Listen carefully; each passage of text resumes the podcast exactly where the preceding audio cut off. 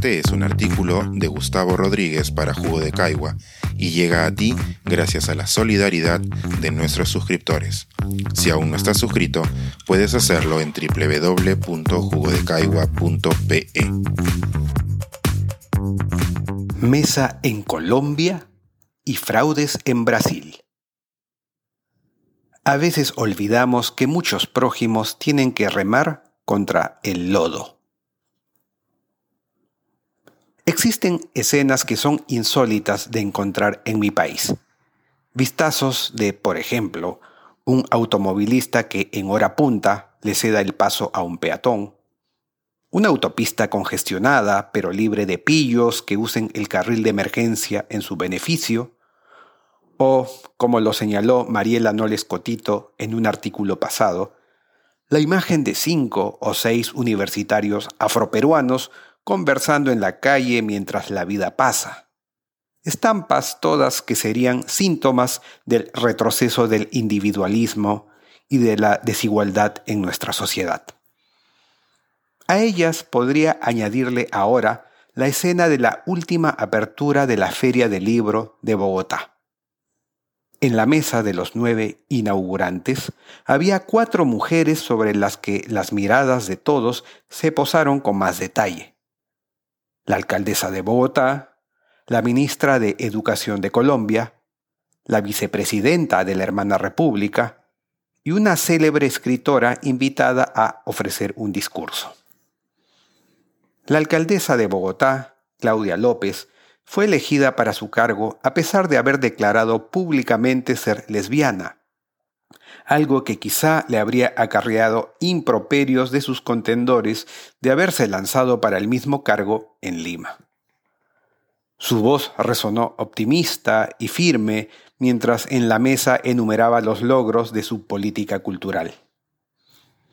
Por su parte, Aurora Vergara, la ministra de Educación, es una afrocolombiana de maneras elegantes que nos habló de forma impecable sobre cómo su madre le inculcó la hora vespertina de la lectura ante un río diáfano y las repercusiones de un acto así en su vida y, eventualmente, en la de todos. A su turno, la vicepresidenta Francia Márquez, una afrodescendiente de vida novelesca, recibió los aplausos especialmente entusiasmados del auditorio. Y en un momento específico en que la escritora invitada habló de ella y de la alcaldesa como ejemplos admirables de superación femenina en un mundo machista, la alcaldesa le dio un apachurre incontenible que provocó una ovación. La escritora y compañera de mesa que las nombró en su discurso era nada menos que la nigeriana Chimamanda Ngozi Adichie, la boca rojísima y un vestido esmeralda, quien nos contó historias de cómo el reparto del poder implica la mayor o menor invisibilidad de ciertos grupos sociales. Esta noción la intuimos todos, por supuesto, pero hacen falta las comparaciones antipáticas para darnos cuenta de hasta qué punto valoramos más lo que ciertos prójimos representan antes que otros. Así, si unos ciudadanos franceses mueren en un atentado de intolerancia religiosa, lo repudiamos como debe ser y los homenajeamos incluso en nuestras imágenes de perfil pero invertimos la misma energía para visibilizar el asesinato de los líderes indígenas que defienden la Amazonía de los traficantes de recursos? Hay identidades que se arrogan el poder y la atención a sus problemas más que otras. Y estoy seguro de que si hubiera asistido a una apertura de feria en Colombia 50 años atrás, los nueve integrantes de la mesa habrían sido todos hombres y de rasgos occidentales. Se avanza en la representación, por supuesto, aunque quizá no tanto en los mecanismos que perpetúan al mismo tipo de personas en las posiciones de poder. Por ejemplo, mientras recordaba la mesa bogotana para este artículo, llegó a mis oídos, a través de Radio Ambulante, la historia de Lindinés de Jesús Sousa una joven afrobrasileña cuya madre no pudo cumplir su sueño de ser médica porque no pudo alcanzar el alto puntaje que dicha profesión requería en la universidad pública, disputado con estudiantes blancos que, al contrario de ella, habían llevado estudios en prestigiosas escuelas desde pequeños.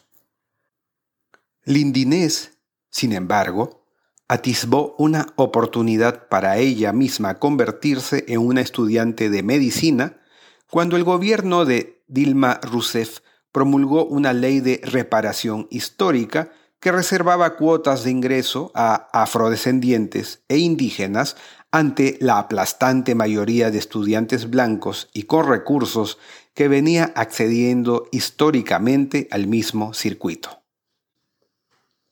En el proceso, Lindinés encontró, no sin indignación, que había estudiantes brasileños blancos y pudientes que hacían trampa y se declaraban afrodescendientes para beneficiarse con una cuota que no les correspondía.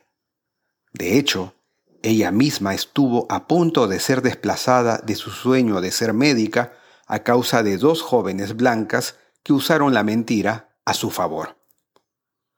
La historia de Lindinés terminó bien, por fortuna, aunque no sin dramas, como bien terminó también la historia de la vicepresidenta de Colombia, la de la ministra de Educación y la de Chimamanda Ngozi, que recibieron la ovación del auditorio en el que me encontraba debido a que tuvieron que remar contra el lodo, mientras la mayoría de sus colegas lo hacían contra corrientes más traslúcidas. Una paradoja ruidosa, habría que decirlo. Las aplaudimos porque son excepciones de la estadística y porque, con su indomable terquedad, le demuestran a quienes son invisibilizados que un futuro distinto es posible. Sí, pero a un costo muchísimo mayor que el de los visibilizados. Su verdadero triunfo ocurrirá cuando vengan tiempos en que no sea necesario aplaudir con especial entusiasmo su presencia en esa mesa y yo no tenga que escribir un artículo como este. Pensar, escribir, editar, grabar, coordinar, publicar y promover este y todos nuestros artículos en este podcast cuesta y nosotros los entregamos sin cobrar. Contribuye en www.jugodecaigua.pe barra suscríbete y de paso espía como suscriptor nuestras reuniones editoriales.